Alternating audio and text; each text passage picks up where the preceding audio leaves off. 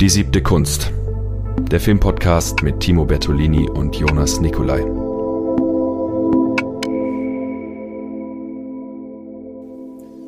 Welches Bier trinkst du heute? Ich trinke heute ein Rittmeier Festbier 1422 und das ist ein hervorragender Anlass, denn 1422 äh, seitdem gibt es dieses Bier und deswegen hat es eine lange Brautradition. Und das bedeutet, wir besinnen uns zurück, 600 Jahre oder 500 Jahre besinnen wir uns zurück. Ähm, wir erinnern uns und äh, um Erinnerung soll es auch heute gehen in einer neuen Stammtischfolge. Wir haben wieder zwei Filme mitgebracht. Ich bin Jonas. Ich bin Timo. Und wir starten direkt rein, würde ich sagen. Prost. Ah, es überkommt mich so eine Art Flashback. Ja, wie Eine totale Erinnerung überkommt mich. Und das Bier schmeckt ebenso gut, wie es äh, ein Vergnügen war, den Film zu sehen, äh, über den ich sprechen möchte. Man kann es schon erahnen, wenn man nicht sowieso den Titel des Videos sieht oder des Podcasts. Es geht um Total Recall, die totale Erinnerung von 1990, Regie Paul Verhoeven mit Arnold Schwarzenegger, Sharon Stone, mit äh, Michael Ironside. Ähm, Die gute Version. Dean Norris spielt übrigens auch mit. Äh, The Shield, Breaking Ah, ja. Bad. Ne?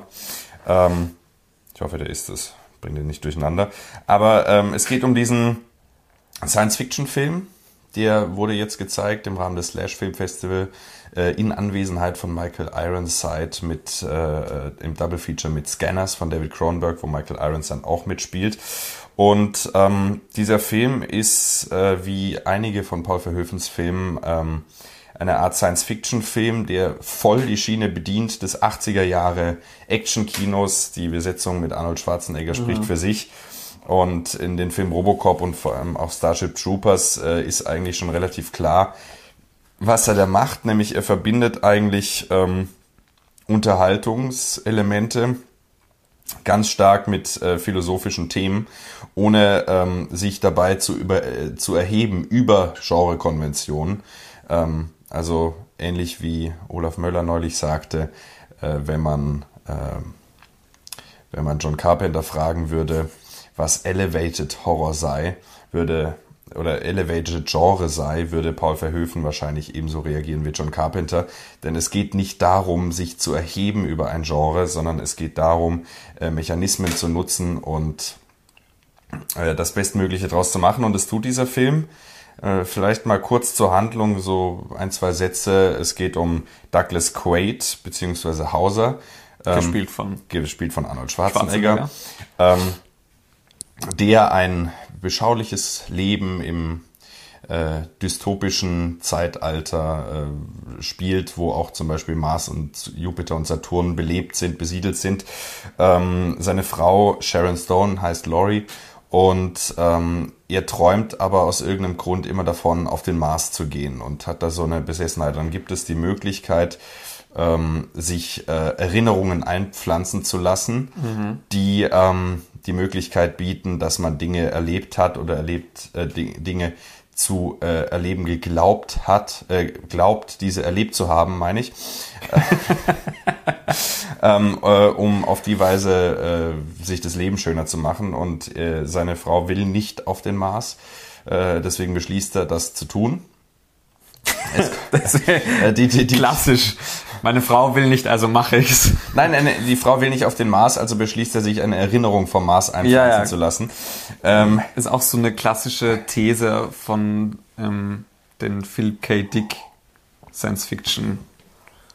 ja, Philipp K. K. Dick, wichtiges Romanen. Stichwort, hat die Romanvorlage dazu verfasst. Genau, beziehungsweise Kurzgeschichtenvorlage. Es war nur eine Kurzgeschichte in so einer Essay-Sammlung, Kurzgeschichtensammlung von ihm.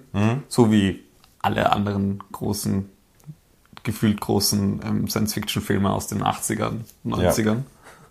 Äh, Wenn, wenn wir dabei sind, dann kann man noch erwähnen, Gary Goldman hat äh, produziert und den kennt man nicht, weil er nicht Gary Oldman, sondern Gary Goldman ist. Aber wen man kennt, ist Jerry Goldsmith, den äh, Komponisten. Ähm, fantastischer Soundtrack. Aber kommen wir, kommen wir zurück zur Handlung. Ähm, äh, und dann geht etwas schief bei dieser Total Recall Geschichte. Ähm, und er findet dann langsam heraus, äh, dass äh, er glaub, wahrscheinlich ein anderer Mensch ist, dessen Erinnerungsvermögen gelöscht wurde. Mhm. Und daraufhin entbrennt eine wilde Jagd von der Erde bis zum Mars, äh, weil ihn Agenten verfolgen und ähm, es ist dann letztendlich so eine existenzielle Frage, die damit reinkommt. Ähm, warum wurde seine Erinnerung gelöscht? Wurde sie gelöscht, um ihn gefügig zu machen? Es gibt dann Aufnahmen von sich selbst, also Quaid sieht sich selbst als Hauser, der ihm erklärt, warum seine Erinnerung gelöscht worden ist und was seine Mission ist auf dem Mars. Ähm, und äh, da kommt dann, kommen dann so Dinge rein, wie man sie vielleicht aus Shutter Island kennt. Also Shutter Island hat da vielleicht am ehesten noch eine Eindeutigkeit ähm, gegen Ende, mhm. aber letztendlich auch die Frage, bin ich der Gestörte oder sind die anderen die, die mich manipulieren, um äh, mich zu benutzen? Wobei bei Total Recall ja auch nochmal dann ein bisschen diese eher existenziellere Frage reinkommt, bin ich überhaupt ich? Also was macht, was macht mich auch wieder zu mir selbst? Ja. Wenn ich mich an Dinge erinnere, die nicht passiert sind, beziehungsweise wenn ich mich erinnere, sind sie für mich ja passiert, aber also welcher, welcher Mensch, welcher Teil bin ich dann eigentlich? Ja. Das kommt da auch rein, ähnlich wie bei Ghost in the Shell, genau. worüber wir schon gesprochen hatten. Ähm, und in erster Linie ist es natürlich einfach ein verdammt geiler Actionfilm mit äh, einer, einem Gewaltgrad, äh, einem wunderbaren Level an Gewalt, äh, was Paul Verhoeven ja eigen ist, ähm, was dazu geführt hat, dass es äh, eine ungeschnittene Fassung bis heute nicht gibt, die sozusagen vor Release überhaupt äh, schon direkt mal ähm, vereinnahmt worden ist und äh, verschwunden ist. Oh. Äh, es gibt nochmal von der Fassung, der ungekürzten Fassung mit 113 Minuten, die ich auch gesehen habe und äh, ich empfehle jedem wirklich, sich die ungekürzte Fassung, die verfügbar ist, anzuschauen. Ähm, äh, gibt es dann natürlich davon dann auch nochmal gekürztere Fassungen, wo dann Fuck, wenn, wenn Arnold Schwarzenegger Fuck you sagt, ist natürlich großartig mit dem österreichischen Akzent. ähm, ja, wobei, spricht er sich da selber? Ja. Weil er spricht ja, er spricht, er ist ja ganz oft in, in seinen Filmen nachsynchronisiert worden auch. Nee, in diesem Film spricht er sich selber okay. und es ist äh, eine große Freude. ähm, manchmal stört es überhaupt nicht, aber teilweise klingt es einfach so deutsch. Äh, das sorgt regelmäßig für Gelächter, was aber nicht schlimm ist. Das ist äh, genauso ikonisch wie, wie viele andere Szenen, wenn er ähm, mit seinem Hologramm eine Situation, auf die ich jetzt nicht eingehe, aber wenn man den Film gesehen hat, dann weiß man, was ich meine. Es sind coole Sprüche dabei, äh, Muskelpaket. Hast, du hast du einen auf Lager, der aus Total Recall kommt? Naja, das dauert jetzt zu lang, diese Situation zu beschreiben. Äh, ja, sag einfach den Satz. Äh, äh, lass mich nachdenken. Ähm, äh, ihr denkt, äh, das ist der echte Quaid? Er ist es. Und dann ballert er sie ab, weil, weil das Hologramm macht immer so ha, ha, ha, ha. Und dann schießen sie ja. auf das Hologramm. Und dann stellt er sich hin, macht auch ha, ha, ha, ha. Und sie schießen gar nicht und dann äh, und mäht sie dann halt ab. So, solche Sachen äh, kommen drin vor, dann auch Body-Horror-Elemente, wenn dann mhm. äh, in dieser, äh, in dieser zwielichtigen, zwielichtigen Mars-Unterwelt dann äh, Mutanten, äh, Prostituierte, äh, Behinderte äh, sich versammeln äh, wo dann, wo dann einer zum Beispiel so einen Säugling auf dem Bauch hat, der sich bewegt. Äh, oh ja, oder, oder die Frau mit den drei Brüsten und solche Dinge. Ähm, und dann ganz auch am Ende, wenn sie dann sozusagen in der Atmosphäre des Mars draußen liegen und ihre Körper sich aufquellen und die Augen hervortreten und bei manchen auch die Augen platzen dann. Ähm, das sind äh, großartige Effekte einfach. Stimmt, die Physical Effects sind geil in dem Film. Hervorragend. Also sind, ich kann mich, ich habe den ja, ich habe den vor vier Jahren oder so das erste Mal gesehen. Mhm. Ähm, kann mich gar nicht so gut erinnern. Ich meine, er kommt aus den 90ern. Ja, 1990. Ja, genau. Ähm, aber ich kann mich nicht erinnern. Gibt es da digitale Effekte schon in dem Film oder wie stark sind die da drin? Ich meine. Es hält sich wirklich in Grenzen. Schon. Also da ist ganz viel handgemachte. Ja also ich kann mich schon noch an die, diese Body Horror Sachen, an die kann ich mich erinnern. Mhm. Da weiß ich auch noch, das war alles ziemlich viel Physical Effects. Ja. Das heißt, der hat sich auch gut gehalten noch. Das der hat sich hervorragend gehalten. Ja, perfekt. Das ist, das ist ein zeitloser Film. Ähm, also das ist der eine Aspekt. Es ist wirklich ein rasanter Film, der wirklich einfach Spaß macht. Aber auf der anderen Seite sind da so viele Themen drin. Ein Beispiel, ähm, diese El Topo. Wir hatten über El Topo gesprochen.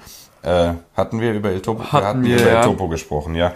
äh, da gibt's ja auch dieses Dorf der Ausgestoßenen, was dann der Messias Alejandro Jodorowsky himself äh, dann äh, aus, aus dem Tal führt.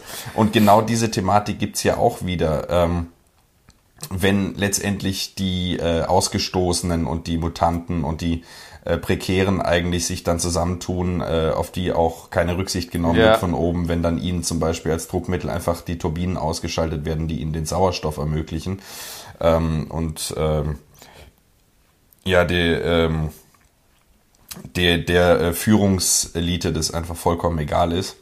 Ähm, also da ist dann auch schon eine sehr inklusive Konnotation mit drin, ähm, eine sehr äh, menschenfreundliche Ebene einfach, die da mitschwingt. Es zeigt sich auch, dass dieses ganze Machtsystem nur auf der Tatsache sich aufbaut, dass ähm, das ist dann eben so eine gewisse Dubiosität, dass ein Knopf, äh, den die Aliens entwickelt haben, nicht Ach so, gedrückt wird, ja. der ähm, äh, die Atmosphäre auf dem Mars eigentlich äh, lebensfähig macht. Das ist eh voll am Schluss dann, oder? Ja, ja, Ja, genau. genau. Ähm, das sind so, ja gut, aber es, äh, es ist letztendlich trotzdem eigentlich eine sehr intelligente Kritik. Ne? Da ja, kommt dann, schon. es äh, ist dann so, also ich meine, okay, es ist ein Schwarzenegger-Film, die sind immer irgendwo auch cheesy. Natürlich, eine gewisse Cheesiness ist drin, aber eine charmante Cheesiness. Ja, aber voll. was da ja letztendlich dahinter steckt, das ist Marx, das ist Walter Benjamin, äh, äh, dieser Warenfetisch, äh, die Phantasmagorie, Mhm. dass sich letztendlich ein System aufbaut, das auf der Prämisse beruht, dass man dran glaubt. Aber dass es auch anders gehen könnte, ähm, wird sozusagen dann, wenn, wenn man in diesen Strukturen gefangen ist, vollkommen ausgeschlossen. Und genauso ist es auch hier. Man müsste nur diesen Knopf drücken. Ist natürlich ein bisschen cheesy und so weiter. Und in Realität ist es nicht so einfach. Aber da wird eigentlich schon sehr intelligent mit bestehenden Strukturen, äh, die, die, die reflektiert werden, gearbeitet.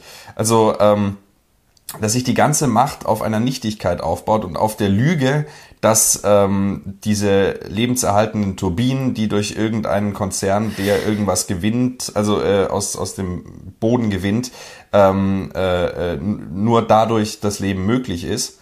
Ich meine, ist jetzt lustig, dass ich das sage, aber das kommt mir gerade. Ich meine, der Film hat, hat wahnsinnige Ähnlichkeit mit, mit ähm, Blade Runner, finde ich auch. Also in dieser, in dieser Struktur, in Ja. dieser narrativen Struktur zumindest. Ähm, Vor allem mit dem zweiten. vor, witzig, ja, witzigerweise vor allem mit dem zweiten, was lustig ist, weil der zweite ja nicht auf einer Kurzgeschichte von oder dem Roman von Philip K. Dick basiert. Blade Runner aber schon.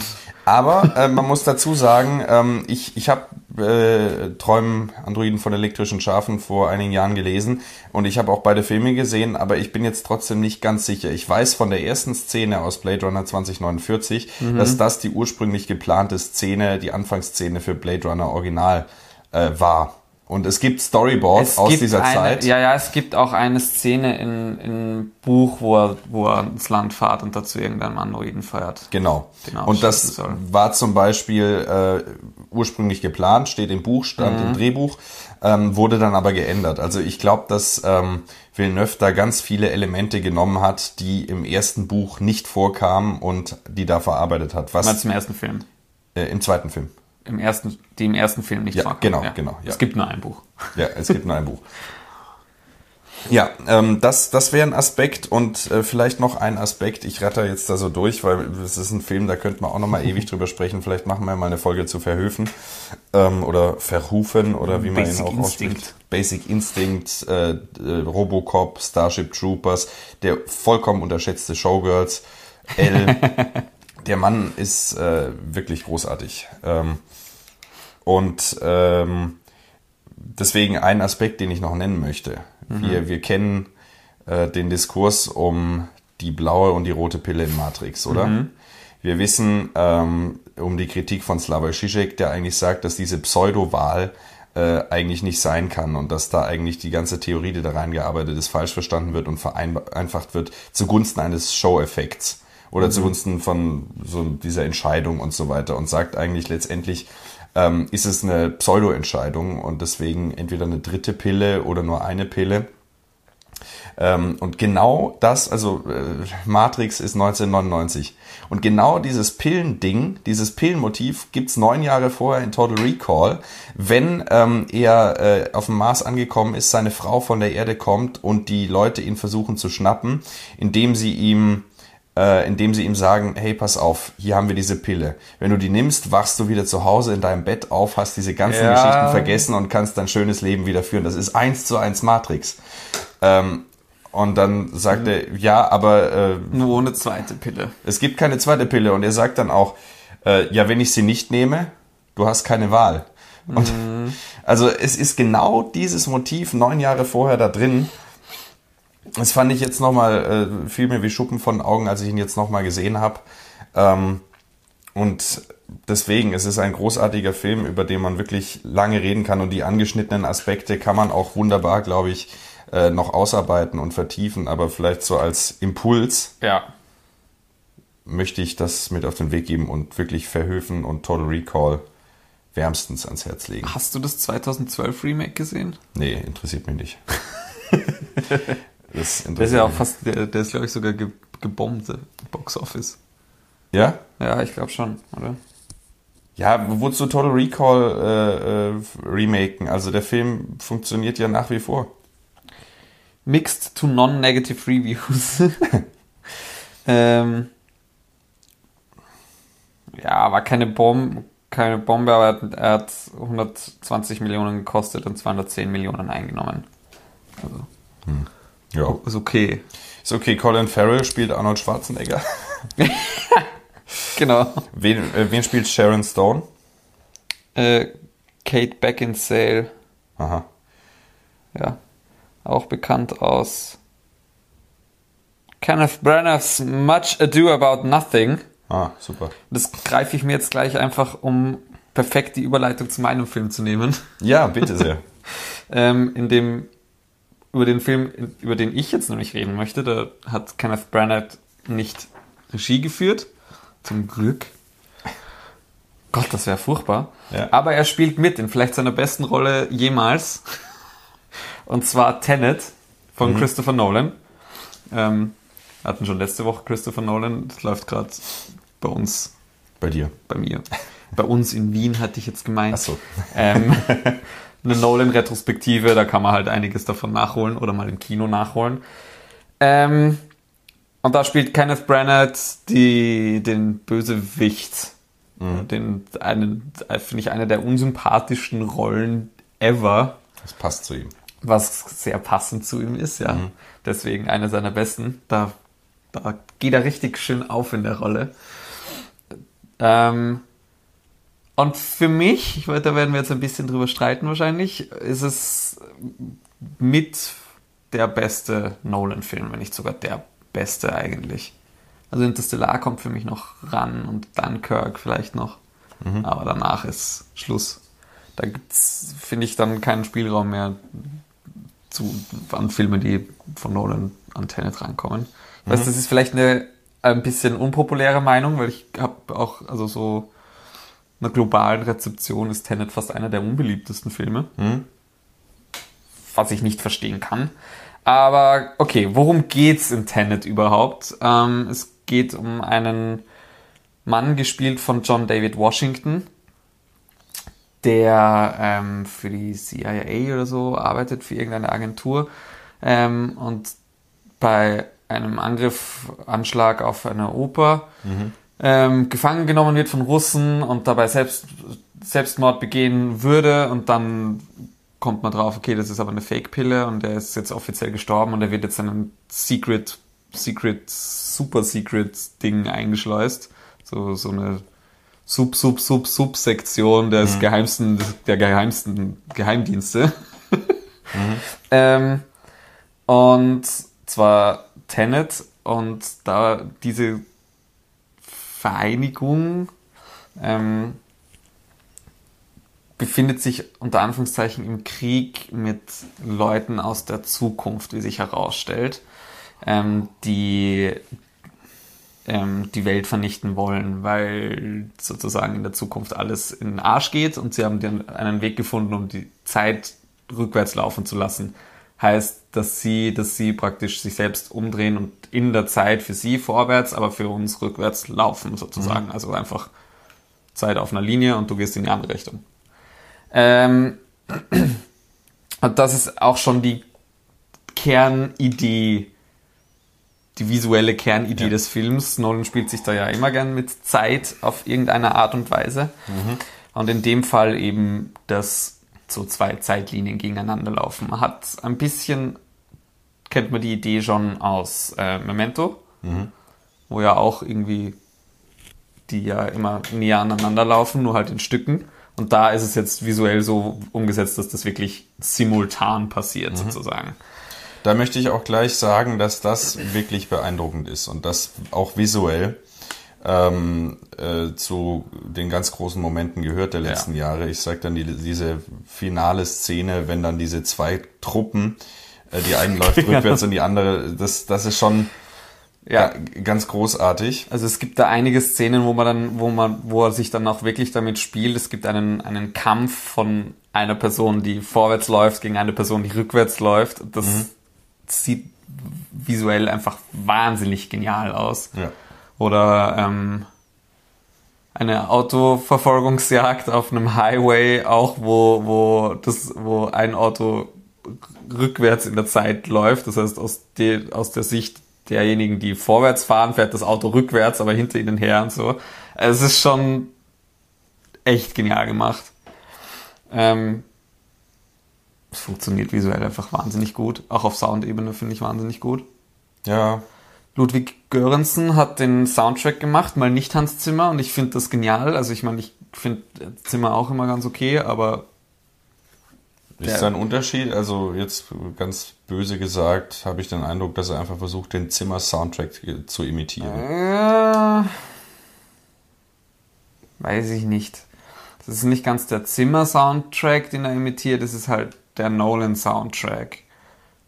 Ja, der aber er spielt sich, aber, aber er spielt sich, er spielt sich mehr mit Motiven. Es ist nicht einfach nur ein atmosphärischer Sound, finde ich. Und er spielt sich vor allem auch auf musikalischer Ebene sehr viel mit, mit dem, was im Film passiert. Es ist kein Mickey Mousing, aber es ist, es ist ein, er spielt sich mit, mit Sounds, die rückwärts laufen, die gegeneinander clashen und so. Also da, steckt, finde ich, mehr Kreativität drin als bei Zimmer. Das auf auf jeden Fall. Ja, kann man als Punkt stehen lassen. Ich, ich hau mal meinen Einwand raus, dass du dann verteidigend dich weiter ähm, aus, äh, ausbreiten kannst.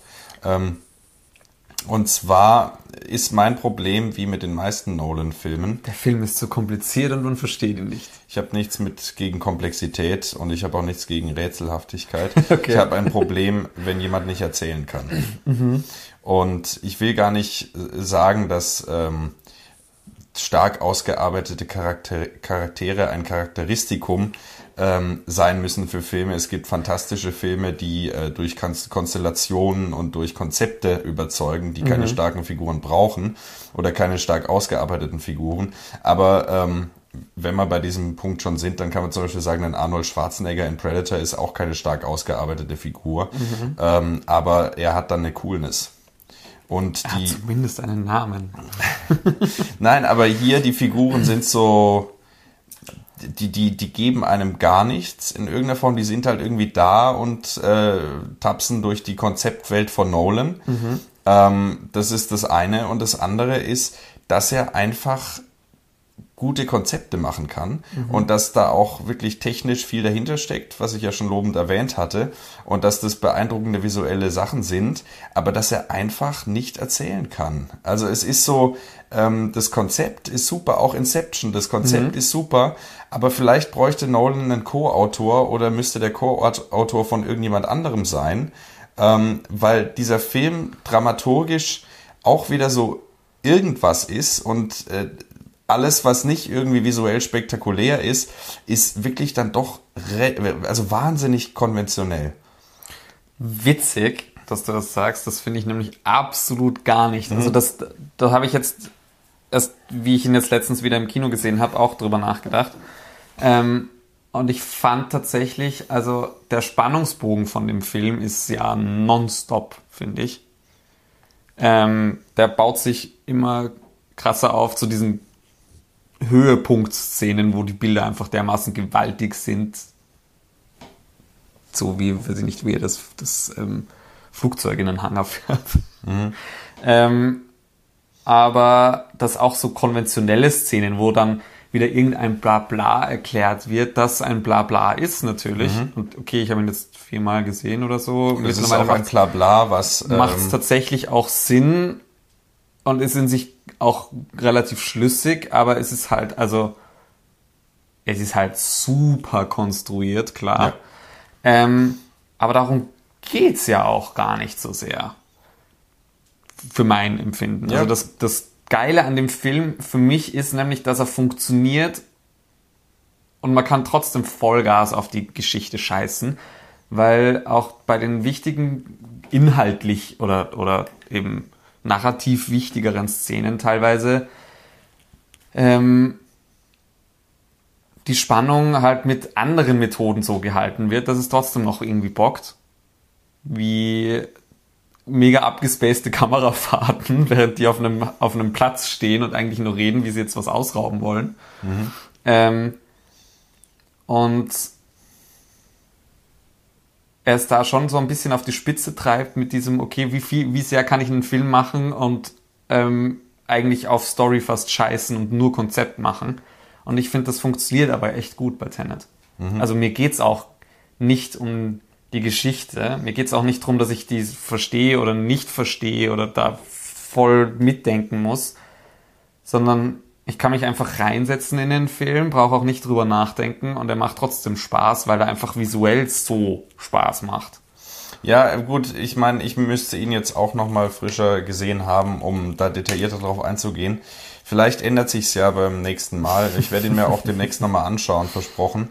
Aber ähm, das Ding ist, ähm, ich habe das eben nicht so wahrgenommen. Ich habe das wahrgenommen aus äh, wie eine eigentlich wie Memento, nur halt bisschen verschleierter.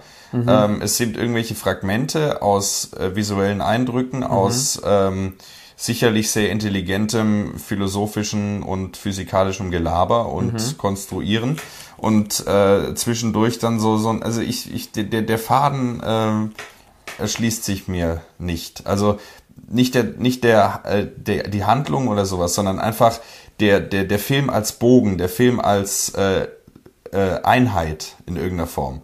So, ja, visuelle Szene hier, Gelaber da, okay, visuelle Szene hier, Gelaber da, okay, er muss irgendwas mit einem Flugzeug machen, okay, mhm. er kämpft mit einem, der rückwärts ist, okay, die kämpfen alle mit einem, der rückwärts ist, okay, wir erklären irgendwas. Es ist so da, hier mal und jetzt so irgendwie und ich meine, da kann man vielleicht entgegenhalten, es ist ein sehr doch konventioneller Actionfilm, so Action-Spy-Film. Mhm.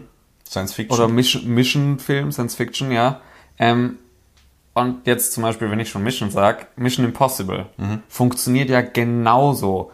Da ist auch irgendein MacGuffin am Anfang, da müssen sie dahin, weil da ist der und der Typ, der Name sagt einem nichts und man geht halt dorthin und man versteht eh nicht, weil da Secret Agency und bla bla bla und dazwischen sind Actionsequenzen und dann werden sie wieder reden und dann kennt man sich schon wieder nicht aus, weil jetzt ist der Koffer da und der Schlüssel dort und man weiß auch nicht und bla.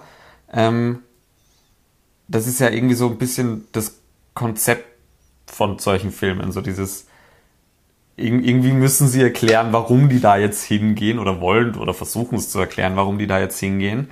Ähm, aber im Prinzip ist es wurscht, weil im Prinzip wollen wir eigentlich eh nur die Action sehen. Und ja, aber da äh, würde ich doch dann sagen, dass du äh, Tenet ähm, äh, jetzt schlechter, also als weniger darstellst, als er ist, weil Inception, äh, nicht Inception, äh, Mission Impossible ähm, versucht ja gar nicht mehr zu sein als das. John Wick versucht auch nicht mehr zu sein als das. Eh, aber, aber Tenet versucht es und scheitert. Würde ich nicht sagen.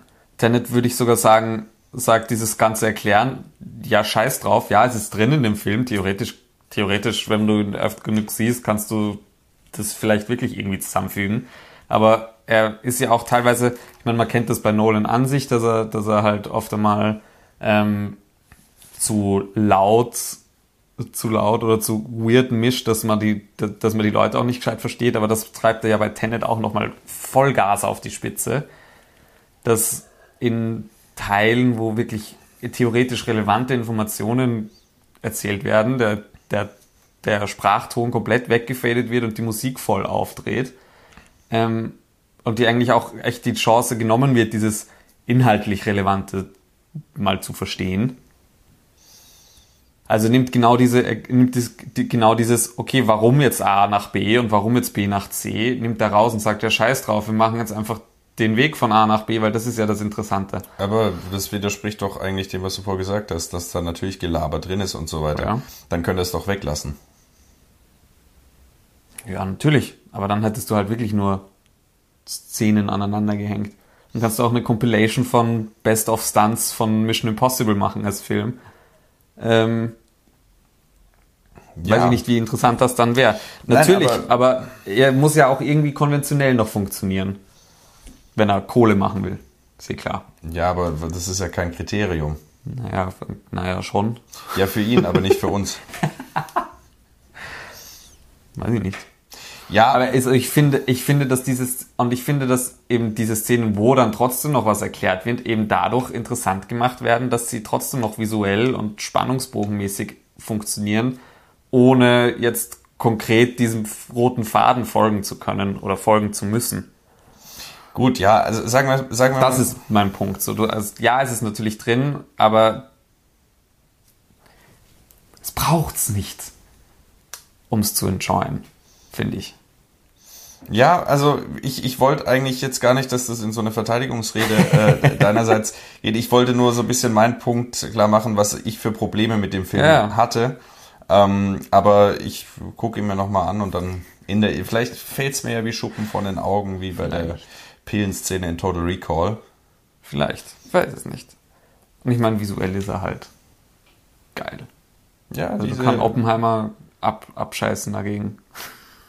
Hast du Oppenheimer jetzt gesehen? Ja, hast du gesehen? ich habe ihn links gesehen, ja. ja, haben wir eh drüber geredet. Ja, ja. Egal. Aber ist egal. ähm, wir, wir sind auch mit der Zeit, deswegen äh, schließ mal, ohne dich verteidigen zu müssen. ich schließe mal, ohne mich verteidigen zu müssen. Ja. Ähm, ja, schaut euch den Film an. Wenn es nur ist, um Kenneth Branagh mal in einer gescheiten Rolle zu sehen. Ja, da könnte man natürlich auch wieder Harry Potter 2 ins Feld führen. Da spielt er auch mit, gell? Da spielt er auch mit. Da spielt er diesen Gilderoy Lockhart. Ja, Diesen einen Lehrer, der nur im zweiten Ja, Teil da ist. diese und Schmalzlocke, Der oder? spielt auch so eine widerliche Schmalzlocke. Also ja, irgendjemand hat damals auch gesagt, ja, Kenneth Branagh ist so gut, weil er sich selbst spielt. es ist halt so. Wenn er sich selbst spielt, dann ist er ganz okay. ja. Ähm, ja, aber also dieses, dieses, dieses Zeitgewichse und dieses, die- dieses Video, auch visuelle Zeitgewichse macht einfach richtig Spaß. Es ist ein Feel-Good-Movie. Es ist, es ist ein, finde ich, ein Vibe-Movie. Also es ist kein inhaltlich krasser Movie, äh, Film, den du, den du halt philosophisch groß zerlegen kannst, sollst, willst, was auch immer. Oder das größte neue Kunstwerk ist. Das finde ich jetzt aber doch spannend.